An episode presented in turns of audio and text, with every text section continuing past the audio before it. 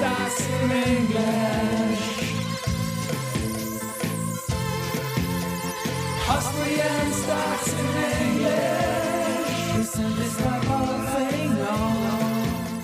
yeah, welcome to Austrian Stocks in English, presented by Palfinger, the English spoken weekly summary for the Austrian stock market, positioned every Sunday in the mostly German language podcast Audio CD in the podcasts Wiener Börse, Sport, Musik und mehr. My name is Christian and I will be later on joined by the absolutely smart Allison. The following script is based on our 21st Austria Weekly.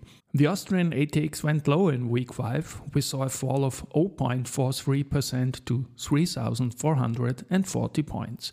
In our private investor relations universe, consisting of 35 shares, Warimpex, Addiko Bank, and UBM were the best performers. News came from Pierer Mobility, FACC, Porr, CA Immo, Vienna Insurance Group, RBI, UBM, Agrana, BAWAG, and S Immo. And these news are spoken now by the absolutely smart Alison. Thank you, Christian, for calling me absolutely smart and here are the news from the private investor relations universe in week 5, Monday. Pierer Mobility, the Pierer Mobility Group, with brands like EG KTM, Husqvarna, GASGAS increased consolidated sales by around 9% to a new record of 2,661 euros million in the 2023 financial year, previous year, 2,437 euros million. Despite difficult economic conditions and upheaval in the bicycle industry, the preliminary operating result, EBIT, fell by around 32% to 160 million euros, previous year, 235 million euros, which corresponds to an EBIT margin of 6.0%. In the motorcycle segment, the EBIT margin is around 9%, which is within the originally planned range of 8-10%. On the other hand, the reorganization of the bicycle segment had a significant negative impact on earnings.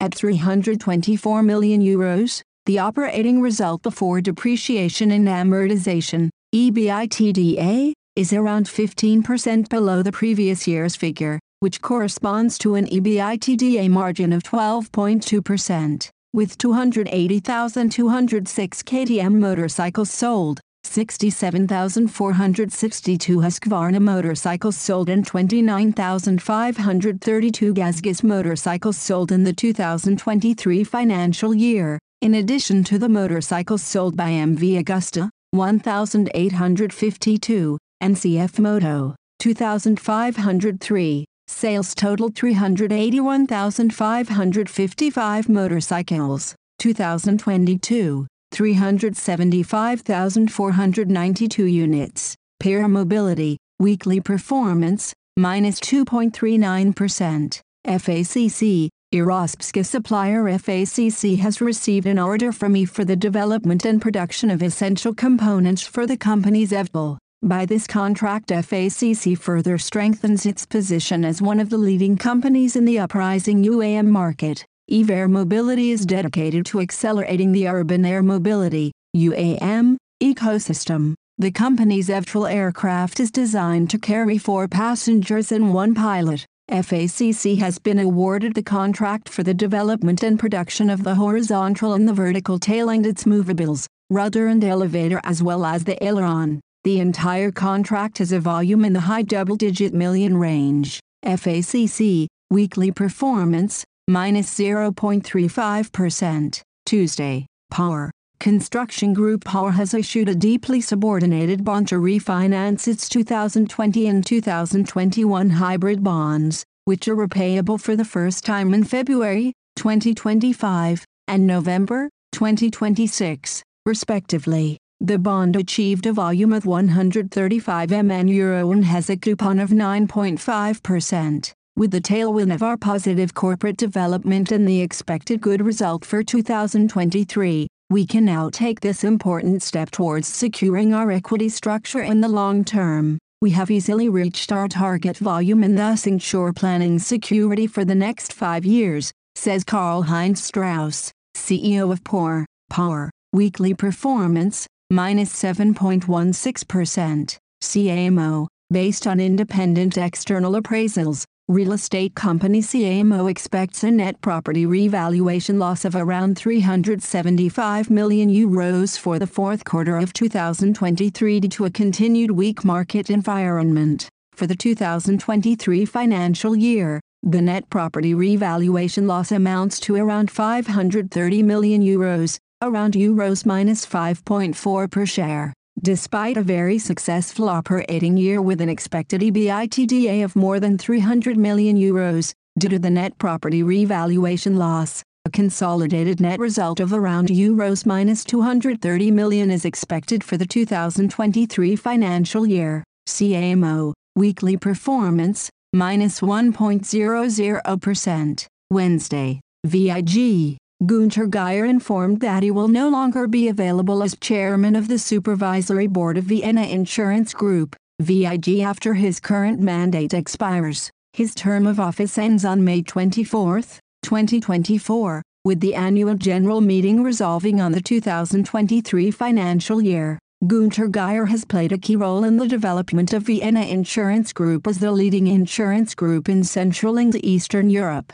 VIG Weekly performance, minus 1.69%. RBI, Raiffeisen and Bank International, RBI generated a consolidated profit of 2.386 billion euros in 2023, 2022, 3.63 billion euro. RBI once again demonstrated its stability and earnings strength in the 2023 business year. Overall, we can be very satisfied with the past financial year, said RBI CEO Johann Strobl. The management board will propose a dividend of €1.25 per share, 2022, 0.8 euro. RBI, weekly performance, minus 4.65%. UBM, in the initial weeks of the year, UBM Development and Policy Immobilien were already able to sign the lease agreements for the entire retail space at Timber Pioneer, in Frankfurt's up-and-coming Europaviertel,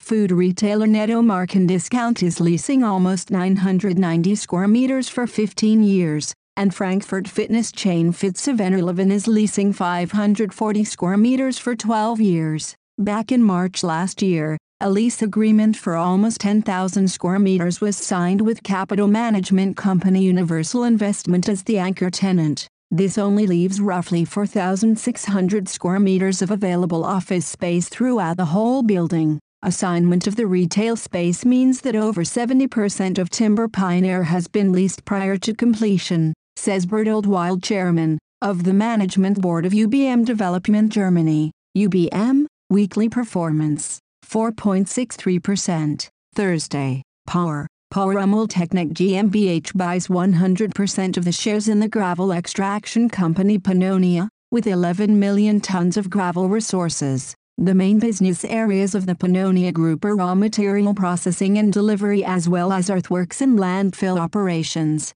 With this step we are expanding our competencies in the area of raw material processing. We also ensure that our construction sites in the Greater Vienna area are supplied with additives for the production of concrete, explains Porr CEO Karl-Heinz Strauss. Österreichische Post, weekly performance, minus 1.58%. CA Immo, following the spin-off of all property management activities in C and Austria, and the minority stake sale in a C facility management business. Austrian real estate company CA Immo has taken the next step towards simplifying the business model and focusing the company on core activities with a spin off of its wholly owned construction management subsidiary Omnikongesellschaft for Innovatives Bau and MBH via a management buyout, CA Immo, weekly performance, minus 1.00%, AT&S. AT&S operated in a challenging market environment in the first three quarters of the financial year 2023-24.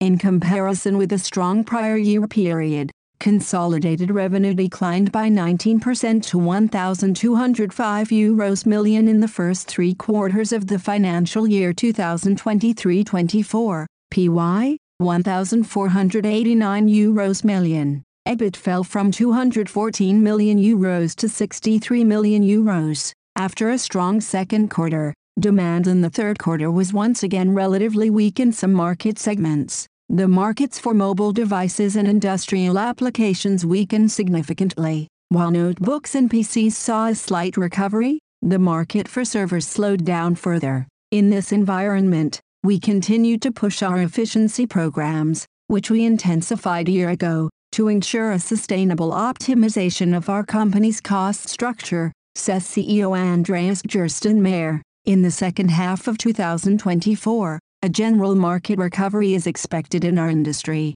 We can consequently assume that capacity utilization at our existing plants will improve and we are prepared for the rebound of the market with the go live of our plant in Kulim, which is scheduled for the end of the year. We will therefore have a good chance to participate in a market recovery with our improved cost structures. AT&S, weekly performance, minus 9.48%. BAWAG, BAWAG Group announced the signing of a transaction to acquire 100% of the shares in Knab from ASR Nederland NV, ASR, for a consideration of 510 million euros payable at closing. The acquisition will expand BAWAG Group's footprint in the Dutch retail and SME banking space and position it for future growth in one of the bank's core markets. The transaction, subject to customary closing conditions, including regulatory approvals, is expected to close in the second half of 2024. Further, the group published the preliminary financial results for the full year 2023, reporting a net profit of 683 million euros, earnings per share 8 euros and 31 cents, and an ROTS of 25.0%. The operating performance of our business was strong with pre-provision profits of 1,040 euros million and a cost-income ratio of 31.8%. For the fourth quarter 2023, BAWAG Group reported a net profit of 177 million euros, earnings per share of 2 euros and 15 cents, and ROTS of 25.7%, and a CIR of 32.0%. BAWAG, weekly performance. 4.25%. Friday, Agrana, at the BIOFACH Fair in Nuremberg, from 13 to February 16, 2024. All eyes will be firmly focused on innovation in the food industry. For the fruit, starch and sugar group Agrana, the world's largest trade fair for organic foods is again the ideal stage to show off its organic expertise and present its comprehensive organic product range. Agrana's organic range extends from fruit preparations for the dairy, bakery product and ice cream industries to starch products, infant formulas and top-quality sugar products. The company supplies both local producers and large international players in the food processing industry. Agrana, weekly performance, minus 0.71%. S Immo, the Supervisory Board of Real Estate Company S Immo AG and Herwig Teufelsdorfer agreed to terminate Mr. Teufelsdorfer's management board contract with effect from February 2, 2024. At the same time, the Supervisory Board decided to appoint Mr. Tomasz Salajka, who is also a member of the Board of Directors of CPI Property Group SA, to the Management Board of S Immo AG. S Immo, weekly performance, minus 0.13%. And now bye bye from Allison. And Christian, we wish you a great week. Hear you next Sunday.